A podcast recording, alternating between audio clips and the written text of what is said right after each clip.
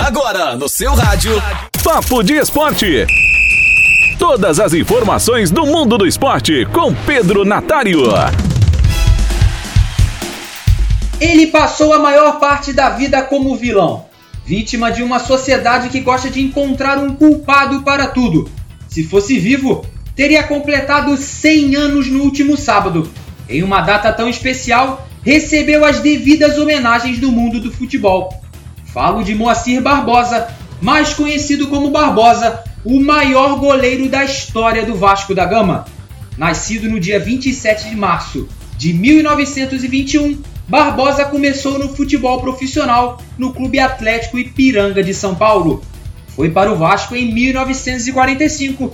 No primeiro momento, Barbosa não foi titular, mas quando assumiu o gol, não saiu mais. Barbosa fez parte do Expresso da Vitória, um dos times mais vitoriosos da história do Vasco.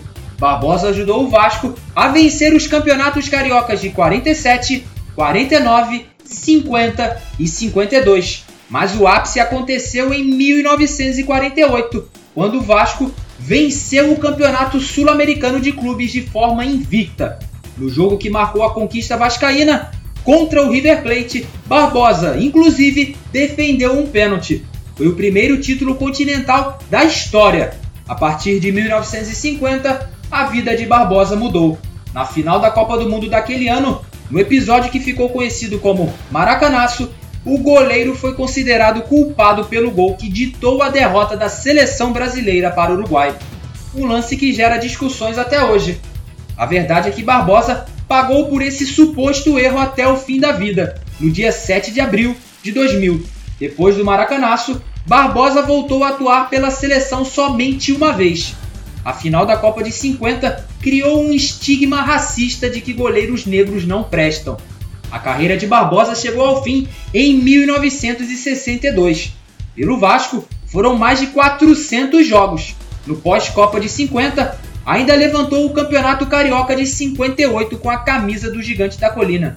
Atualmente, o principal campo do centro de treinamento do Vasco leva o nome de Moacir Barbosa. Nos 100 anos de Barbosa, ficam as memórias de um goleiro que marcou época e foi injustiçado por um erro que não cometeu. Como ele costumava dizer, abre aspas, no Brasil, a pena máxima é de 30 anos, mas pago a 40 por um crime que não cometi. Fecha aspas. Eu sou Pedro Natário e este foi o Papo de Esporte. Até a próxima! Papo de Esporte. Todas as informações do mundo do esporte com Pedro Natário. Sempre ligado em você. Rádio Esplendor. Se liga aí, qualquer momento tem mais.